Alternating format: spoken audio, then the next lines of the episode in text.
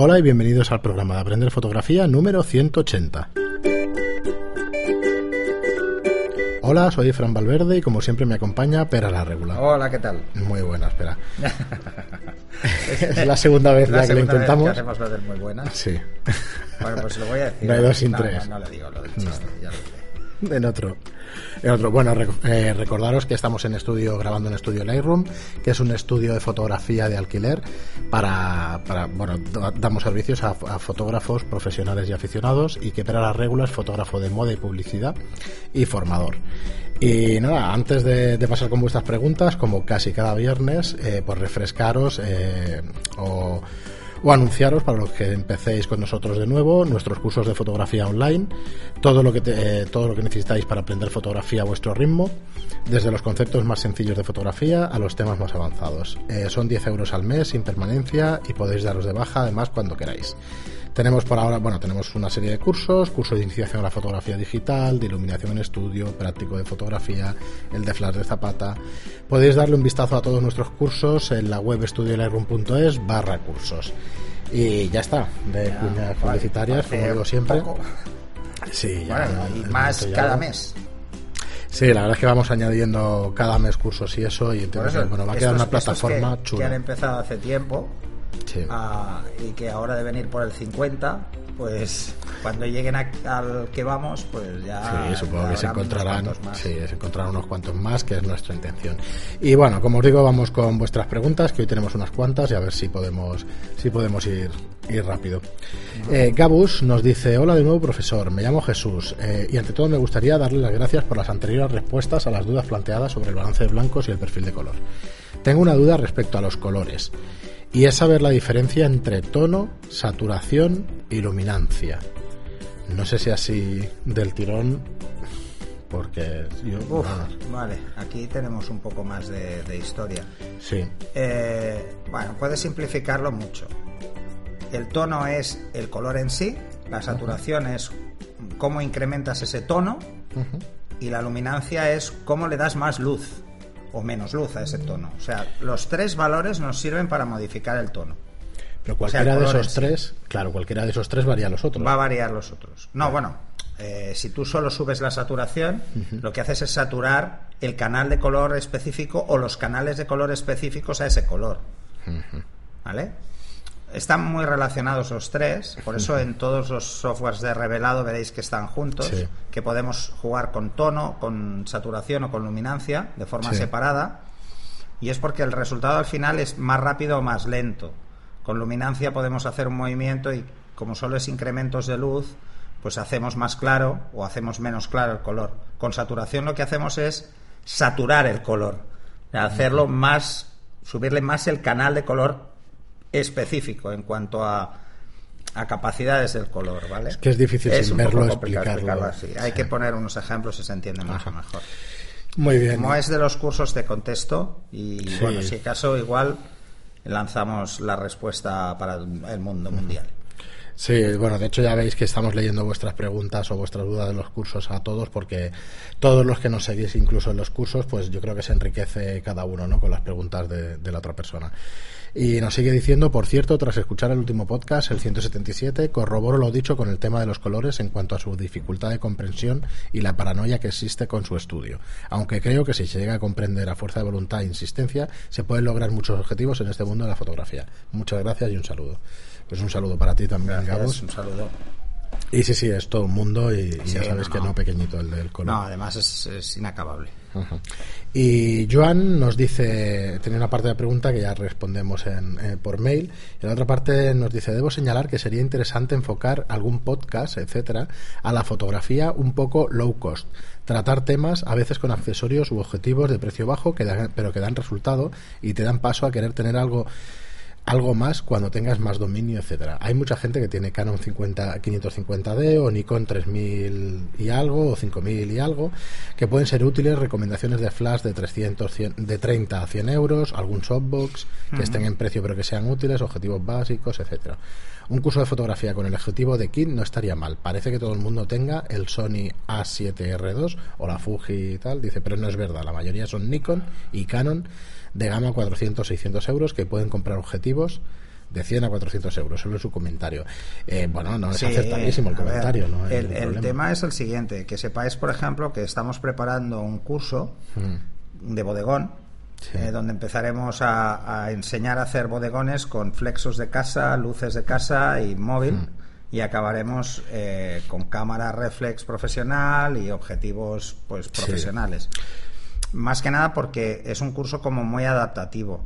En cuanto, por ejemplo, al curso eh, práctico de, de fotografía digital, ahí estoy usando mi cámara, porque es la que tengo, eh, es una 1DS Mark III, pero estoy usando para los ejercicios un objetivo que es un 24-105 que bueno, que aunque sea un objetivo profesional no es, no es el objetivo más caro del mundo. Eh, pero sí, sí, es, es interesante. De todas formas, lo realmente importante es tener claras cuáles son las diferencias. Que esto intentamos explicarlo siempre. O sea, las diferencias muchas veces no son tan evidentes como puede parecer entre una cámara profesional y una cámara de aficionado. La diferencia más visible es el cuerpo. En una el cuerpo es de plástico y en la otra es de magnesio. Es un cuerpo mucho más resistente, con carcasa de acero, cuerpo de magnesio, es muy resistente. Otra de las diferencias fundamentales entre una cámara más barata y, y una más cara, pues es por ejemplo que las profesionales suelen estar selladas, las de iniciación no. Eh, la durabilidad del obturador es diferente, la precisión de los puntos de enfoque. O sea, en definitiva, son muchos pequeños detalles, pero las fotos se hacen igual. Eh, yo siempre pongo el mismo ejemplo. Yo solo he ganado un concurso y no os diré con qué foto. Y, a- y a- solo he ganado uno y ya no me he presentado a ninguno más, porque así puedo decir que he ganado todos en los que me he presentado. es la coña, es una coña. Sí. ¿Vale? Pues la fotografía que hice la hice con una 300D y con el pisapapeles, con el 1855, porque estaba en un viaje y saqué esa porque como el día era muy malo, no saqué la, la buena. Saqué esa y digo, bueno, si se fastidia la cámara, que se fastidie esta, ¿no? Eh, No, no No sé, pasó. yo, yo entiendo a Joan y eso, pero creo que todos los conceptos que se tratan son de fotografía. En decir. general, no Son tiene de que fotografía en general, o sea que tranquilos, si tienes nivel. otro tipo de material. No, o- no, no.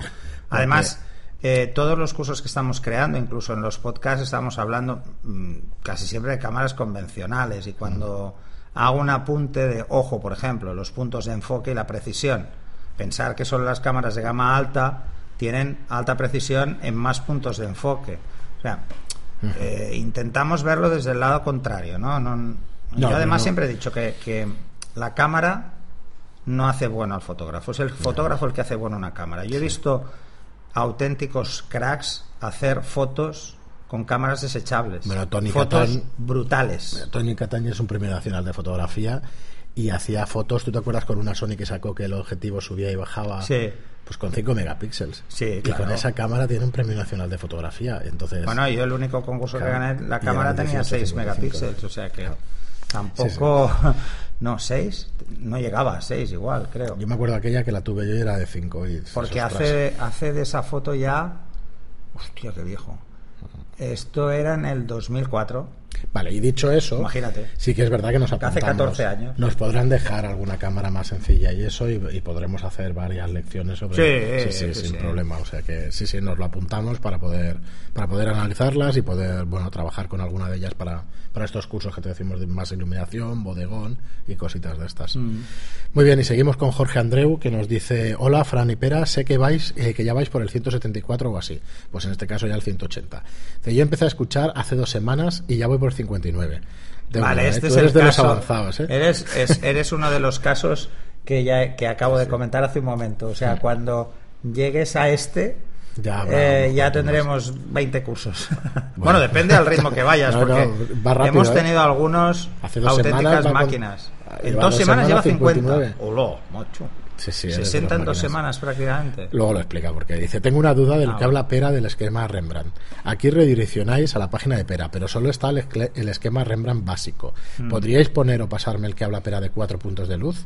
Claro, es un programa ya del 59, igual hablabas ¿Cuatro con- puntos de luz? Yo con un Rembrandt cuatro puntos de luz no, no recuerdo, pero No, no, no, no. no. El, el Rembrandt se hace con uno. Igual era tipo o tipo de iluminación para retrato o algo, pero no. No, eso nada igual en una iluminación con retrato puedes llegar a tener varios puntos de luz. Pero si te vas a mi página, en los artículos tendrás varios ejemplos. ¿eh? No solo hay SBT esquemas de iluminación y verás que hay varios. De todas formas, Rembrandt no, Rembrandt es un punto de luz. Lo que pasa es que jugamos con reflectores. Igual podemos jugar con un reflector a derecha, otro a izquierda y otro debajo de la barbilla. Entonces sí, es como si hubieran cuatro puntos, pero no, puntos de- no se habla de puntos de luz. Puntos es, es uno. Igual en algún momento, no sé, Sí, no sé, no sé por qué ha venido esto de los cuatro, pero bueno. Eh, postdata, dicen dos semanas más. Eh, dínoslo, eh, Jorge, si, Sí. si puedes decírnoslo y eso, pues te lo buscamos y ya está. Dice, postdata, en dos semanas más me pongo al día. Es lo que tenemos los transportistas que escuchamos mucha radio. Ah, amigo. Claro, hombre, tú te pones los podcasts en vez de poner la radio.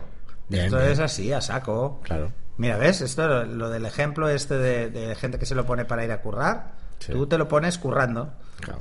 Ostras, esto es Muy perfecto. bien, Además, con la de burradas que decimos no te dormirás. Te irá de coña para mantenerte despierto. Bueno, el programa anterior fue más serio, pues mira, este un poquito más. sí, el anterior, el anterior ha quedado un poco serio.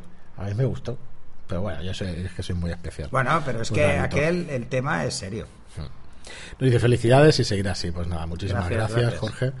Y Eh, Marteta. a dice- ver, lo, lo que nos hace seguir son vuestros comentarios y vuestros Sí, vuestras sí, si no hubiera interés, estrellas y vuestros me ¿eh? gusta. O sea, Ya no esto es lo que nos hace seguir. Si ver no que estáis interés. interesados y seguís haciendo preguntas.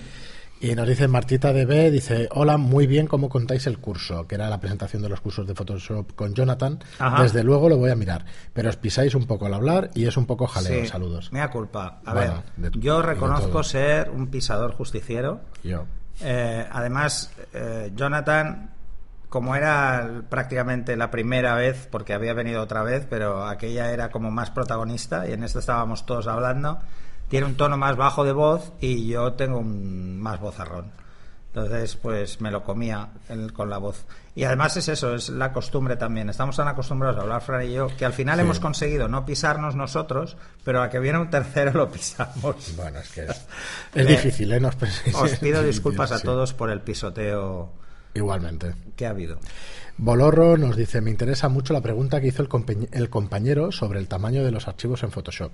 Habláis sobre compa- co- compactar TIFFs. Si pudieseis ampliar un poco información sobre este tema, eh, bueno, A sobre ver, este tema. si trabajas, si trabajas desde, Bueno, dice, por ejemplo, mi flujo de trabajos es desde Lightroom a Photoshop y devuelvo a Lightroom, pero no sé cómo hacer para que los archivos que devuelvo a Lightroom no ocupen tantísimo. vale, pues te tienes que ir a la configuración de tu Lightroom, a lo que son edición de archivos y escoges el TIFF, pues abajo hay un hay una Dropbox que abres y pones Compressed Zip. Vale. Es, por defecto te aparecerá sin compresión, pues le das zip y hará una compresión zip. Ojo, es lo mismo que coger el, el TIFF y coger un programa de encipado. Va a hacer lo mismo, puede hacer un poco, pero no puede hacer milagros Milagro. todas las capas tienen mucha información. Piensa que el TIFF estás, si lo estás trabajando a 16 bits, pesa mucho. Tú lo que le decías al otro oyente es que compactara capas, ¿no? Que Eso es una. Una cosa es que ya de entrada en tu flujo de trabajo Que ya los compacte. capas. Que eso es buena idea, sobre todo si tienes un procesador rápido. Porque descomprimir un zip cuesta. Y un zip de, un, yo qué sé, de 30, 40 megas no Sí, cuesta, pero uno de 2 gigas sí que cuesta, le cuesta un poquito, ¿no? Entonces, pensar que el otro día yo lo estuve mirando, en TIFF puedes llegar a 4 gigas sin problemas y yo tengo archivos de 4 gigas. Sí. Pero, por ejemplo, en PSD en teoría no puedes pasar de 2. Tendrías que irte a un PSB para ir por encima. Muy bien, Bolorro, pues nada, espero que te haya ayudado. Y Anónimo nos dice, buenos días, soy Javier. Bueno, pues no es Anónimo, es Javier. No, es Javier. Perdón. Anónimo Cuando- es el usuario, pero Javier es es, que el... el usuario en iVoox me lo ponen así, como yo Sí, voy exacto. rápido, pero ya está cambiado el nombre. Vale. Dice, buenos días, soy Javier. Cuando llegué al podcast número 80 os pregunté algo sobre el ISO y el rango dinámico, eh, que en otra ocasión volveré sobre ello. Pero cuando escuché el programa de opciones personalizadas de la Nikon D800, comentasteis que se podía poner el ISO en el, fontón, en el botón FN de función. Lo estoy intentando y las opciones programadas sin problema, pero el ISO no está entre ellas. Ah, en el manual bueno, no lo encuentro y la verdad es que me ayudaría mucho. Sí, mea culpa. Entonces, eh, claro, asumí que, que se podría hacer Bueno, no, porque lo estuvimos mirando en el manual. Es que yo creo que tenías el manual abierto. ya lo pues miraremos. Lo volveremos a mirar. Sí, esto no lo porque en, en, Canon se puede hacer, en Nikon también. O sea, si lo explicamos es porque en el manual estaba. Ya, ya le damos un vistacillo. Sí, dice, por cierto, ya estoy en el programa 160 y en nada os pillo. Que gracias a escucharos ya tengo un proyecto en mente sobre danza y espero que vuestros cursos Ah. online me ayuden a sacarlo adelante. Perfecto. Además, más- en danza vas a disfrutar, ¿eh? Sí. Vas a sufrir, pero vas a disfrutar. Sin más, un saludo y seguir así. Bueno, dentro de unos meses tendremos el de Freeze Motion, que es el Sí. precisamente Estamos la- preparando también el taller, el curso de Freeze Motion, que es básicamente es capturar movimiento, que es danza. Eh, y ese supongo que os gustará a los que estéis interesados en, en- bueno, no solo danza, eh, porque se puede aplicar a muchas cosas, pero es un curso que normalmente siempre hemos hecho presencial con bailarines, precisamente por eso, ¿no? Porque son capaces de repetir el movimiento n veces y hacerlo siempre igual. Sí. Y esa es una ventaja en un curso. Mm, En el, de, en el curso que vamos a hacer online, no sé si lo haremos con un bailarín o lo haremos con un acróbata o no lo sé, no tengo ni idea. Muy bien, y nos dice Vivelar, genial, en el móvil se ven genial los cursos online. Eh, bueno, viene al caso de una pregunta que nos hacía un oyente, si se podían ver a través de iPhone, tablet o lo que sea, o teléfono. Sí, en sí, cualquier plataforma web. cualquier plataforma que tenga navegador, pues entráis y son, son vídeos que no, bueno, que, que lo soporta cualquier navegador web. Además, además os podéis poner rápido, que entonces tengo voz de pitufo, que mola, y antes lo hemos revisado y queda bien. Y seguimos con Manel Salud, que nos dice felicidades por este fichaje, chico, chicos. Eso sí, a Jonathan se le oía muy flojito. Sí, ya lo hemos comentado. Sí, lo hemos que, comentado. Bueno, problema de audio y eso que intentaremos solucionar la próxima vez que nos visite. Y Tomás Ruiz nos dice, hola, me he quedado alucinado con la explicación de Pera. Enhorabuena. ¿Con cuál? Ahora te lo... Solo una pega. La tabla que en el vídeo dices que está anexa no está por ninguna parte. Supongo que se deberá a un despiste de edición. Por lo demás, genial. A ver si me pongo a practicar el de Flash, la tabla de Flash. Ah, vale, vale, vale. Pero a ver, esa tabla la tienes en el manual Sí, de es que es- Flash. claro. Está ahí en todos los flashes y en todos los manuales de Flash. Eh, es donde explica el número guía y donde explica en cada focal qué número guía tiene, que es el alcance en metros en F1. O sea que, que lo tenéis ahí. Bueno, de todas formas lo comentaremos para, para editar de nuevo el vídeo, ponerlo en la entrada Sí, de- sea, del vídeo ya esto está. es Google fácil, es tabla, número guía y aparece mil veces. Ujú. Dice, por otra parte, una sugerencia para el programa 200.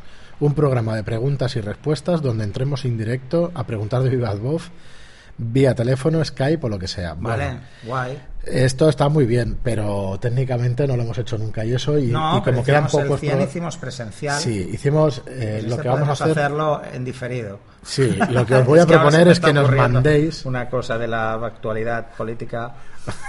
bueno, Mejor déjalo. no. Mejor no. Bueno, eh, lo que os voy a proponer o lo que os vamos a proponer es que nos mandéis entonces vuestras preguntas grabadas en audio. Sí, en un WhatsApp o en un Telegram. sí. Ya miraremos a ver cuál es. Os anunciaremos de qué manera y eso en los siguientes programas. Como no quedan muchos programas para el 200, mm, a ver, estamos en dos, Estamos en a dos 20 meses. programas, sí. en dos, tres meses. Vamos a hacer el, el programa 200. Entonces, Creo que es justo antes de Semana Santa. os daremos un No, canal de Semana Santa, Telegram o algo de así. Semana Santa es. Por ahí. Entonces os daremos un canal de Telegram o alguna manera que sea fácil desde el mismo móvil. Os podéis grabar y mandarnos el audio y así hacemos Telegram es fácil porque es una cuenta de correo electrónico. Sí, por eso. Entonces no hace falta dar ni un número de teléfono. Seguramente lo haremos o Telegram o lo haremos WhatsApp, ¿eh? Sí. porque bueno. Sí, sí, es más cómodo y al final supongo que nos importará que, que grabéis ahí y eso y creo que puede estar divertido. Escucharos además la voz de algunos y eso seguro que No, nos claro, hará gracia e no, ilusión. A mí me gusta. O sea, que os animamos a ello y ya lo iremos anunciando en los siguientes programas para que nos, guay nos enviéis los, los audios. audios. y luego en el montaje ya nosotros los pondremos por aquí y, bueno, y ya audios, o si os queréis grabar en vídeo, vamos. Entonces la leche ya. Perfecto, Sí, ya. sí. y seguimos, bueno, gracias Tomás y, y nada, seguimos aquí con... Bueno, cualquier pregunta que tengas, pues ya sabes, aquí estamos. Joan Was nos dice, primero de todo, estoy esperando que haya un par de cursos más en su formación online para apuntarme. Eh, Bueno, no digo que no sean de calidad, pero mi tiempo es limitado. Eh, efectivamente, esto pasa. Sí, pero además somos muy ¿no? conscientes. Hay gente Concentrarlos, que, que sí si no espera. podéis, Lo- claro. El único problema que veo es que como esperes mucho, al final se te va a acumular el Sí, sí trabajo. que te va a acumular, y bueno. luego el problema va a ser, eh, bueno, luego es simplemente una cuestión de orden, ¿no? De ordenarse un poco los que vas a ver. Sí. Piensa que los cursos duran bastante. eh, siempre me dicen que soy muy denso porque no dejo de hablar en todo el curso y intento dar mucha información. Entonces, es muy fácil que tengas que oírlo dos y tres veces cada capítulo. O sea, yo os aviso. Precisamente porque son para que yo intento que os queden los conceptos muy claros y a veces soy un poco repetitivo y machacón. Pero por eso. Muy bien, y sigue diciéndonos aprovecho para otra consulta. Primero felicitaros, eh, eh, gracias y espero que todo el proyecto sea viable y exitoso. Pues será gracias a vosotros y, lo está haciendo. O sea que, dice, después de invertir en formación y muchos cacharros, disparador, flash, etcétera, me gustaría comprar un angular para paisaje, pero también eh, si puedo usarlo para street. Entonces, nos explica que su cámara es una D3300, de la cual estoy muy contento del sensor. claro, el resto se nota plástico. Efectivamente, ¿no? Pero bueno. Es que... eso da igual. La cama, o sea, el arco no hace bueno al arquero. Bueno, eh, y una serie de accesorios que le ha comprado, como el wifi y todo esto. Pero tú piénsalo. Hmm. Si tienes filtros, mm, por ejemplo, ¿eh? Yo, mira, te lo voy a poner súper fácil. Si tienes filtros de estos eh, para proteger, tipo Skyline o tipo... Eh, ¿Cómo se llama el otro? El bueno, sí, filtros para proteger, que no sirven para nada. El UV. un UV, pues Wallapop. Por cada filtro de 100 euros tienes 10 meses de cursos. es la hostia. no, pero es verdad, a ver, fuera coñas. Eh, la cámara es lo de menos, de verdad. O sea, si quieres invertir, estás haciendo muy bien en invertir en ópticas. Ahora, si inviertes en ópticas, ojo, porque un angular es caro. Sí, un buen angular nos preguntan entre dos, que igual no le podemos ayudar, un Sigma 1020 f3.5. No se quiere meter en ópticas de FX, digamos de full frame, porque al final no o le costará dar el paso. Sí, pero entonces no será un gran angular de verdad. Claro, porque un 1020 pues, pues te será un 1632 o... No, es Nikon. es, ah, sí, es, un 15. Es un 15, entonces sí, será un angular. Estarás en un angular. Y el 1024 de Tamron. Eh, serás, estarás entre 15 y 30. Nosotros las marcas las podemos recomendar, pero claro, estos objetivos son específicos y no los hemos probado. No sé si tú, Pera, los conoces. No, y Sigma por delante de Tarron, Tanron, pues en general quizás sí, pero están Llevo más de 10 años ya en full frame. yo solo tuve una cámara de, formato. Vale, nos dices. El Tamron tiene estabilizador. Eh, para un angular para no tiene mucho sentido. aunque te dé un 35 en, en recorte, mm. no tiene mucho sentido. no tiene mucho sentido, porque si vas a utilizar un angular en una situación en la que, bueno, a ver, no tiene sentido a no ser que tengas Parkinson, esto por un lado. Mm. Porque vas a jugar con obturaciones casi siempre medias, no, no, no creo que trabajes con obturaciones muy bajas. Además, el estabilizador es realmente útil cuando tienes un tele o sea, a partir de, 100 milímetros, un estabilizador es interesante. ¿Por qué? Porque el ángulo de visión es muy estrecho y nos va a ayudar a enfocar con precisión. Porque nos va a aguantar el punto de enfoque. No lo vamos a ver volar sobre la pantalla, ¿no? Sobre el visor. Con un angular tendrías que hacer círculos con la mano para, que se mueva mucho. O sea, tienes que moverlo tú. Que tenga un estabilizador o no, a mí no me aporta nada en un angular. Y luego otra pregunta que nos hace es que ahora tiene un Tamron VC 1750-28 que me funciona muy bien, pero también me gustaría saber si realmente es bueno respecto al 1855 típico de kit. No, yo tampoco te lo sabría decir. Un Tamron 1750 o un 1855 de Canon. Van a ser prácticamente lo mismo. Yo diría que. Hay muy poca diferencia. Además, si luego te vas al precio de venta, pues estás hablando de que uno igual a precio de venta vale 120 euros y el otro vale 140. O sea, pero claro, es más caro el de kit. ¿Por qué? Pues porque Nikon, Canon tienen un precio asociado a marca más alto que Sigma y Tamron. Eso es así. Entonces, en calidad no creo que varíe demasiado. No creo que haya una diferencia sustancial en cuanto a calidad en este tipo de objetivos. ¿eh? Eh, lo que, por ejemplo, sí que estuve probando yo un angular que me gustó mucho y probé un ultra gran angular y un ojo de pez de la marca esta mm, coreana, ¿cómo se llama? Eh, Samyung esta. La Samyung. Samyung esta. Que lo estuve probando y me gustó mucho. Lo que pasa es que, claro, hubo una confusión y me enviaron el de APS-C, precisamente, no me enviaron el de full frame, entonces veía un tubo de narices. Y, claro, no se pueden montar porque no llevan la bayoneta, es más laxa, pero claro, ves un tubo, eh, un tubo muy heavy. Y la verdad es que me, gustó mucho porque es muy nítido, pero son manuales, son objetivos manuales que además han tenido, bueno, ojo, es un inconveniente. No es ningún inconveniente en un ultra gran angular que sea manual. ¿Por qué? Porque está todo en hiperfocal. Sí, sí, o sea, está, la hiperfocal la tienes a un metro, o sea, y no vas a ponerle una cara a un metro porque se vería un payaso, o sea, la nariz mm, tremendamente grande y las orejas muy pequeñitas, ¿no? En un retrato. O sea que, que, por ejemplo, la opción es irte a este tipo de objetivos que funcionan muy bien, incluso los de Carl Zeiss, que funcionan muy, muy, muy bien, pero que son manuales. En, un, en un ultra gran angular, que es todo lo que está por debajo de 24 milímetros, lo llamaríamos ultra gran angular hasta ojo de pez. Eh, piensa que un ojo de pez suelen ser 8 milímetros, entre 8 y 10 milímetros, pues de 10 a 24 son ultra gran angulares. Piensa que estás entre 120 y 170 grados, es una barbaridad. Eh, puedes irte libremente a objetivos sin AF. Yo te recomendaría que los probaras, ¿eh? porque el desplazamiento del enfoque es tan pequeño, porque todo está mm, en hiperfocal, es tan pequeño que es muy fácil enfocar bien. Muy bien, pues nada, Joan, muchas gracias por tus consultas y espero que te hayamos resuelto alguna de las dudas, aunque no te podamos ayudar específicamente con algún objetivo. Y seguimos con David Gómez, que nos dice, hola, tengo una duda, a ver si podéis ayudarme. He comprado un portátil para revelado de fotos, pero la pantalla no es Full HD y es mate. Me he quedado muy desilusionado por cómo se ven las fotos. Las veía siempre en un tablet LG Gpad de hace años y las veo mucho mejor. El caso es que he ido cambiando por otro que no sea Full HD y que tenga brillo, pero casualmente el que me gusta lleva la tarjeta gráfica integrada Intel Graphics 620. El chico de la tienda me ha dicho que para revelado de fotos no necesito ninguna tarjeta gráfica mejor que si fuera para juegos sí, pero para que revelar no. ¿Es cierto eso que me dicen? Muchas gracias de ¿cuántos me- antemano y saludos. ¿Cuántos gigas de memoria tiene esa tarjeta? Es que... A ver, es- revelar, No sé, pero la 620 HD Graphics... mm, ¿qué tendrá? 512 igual.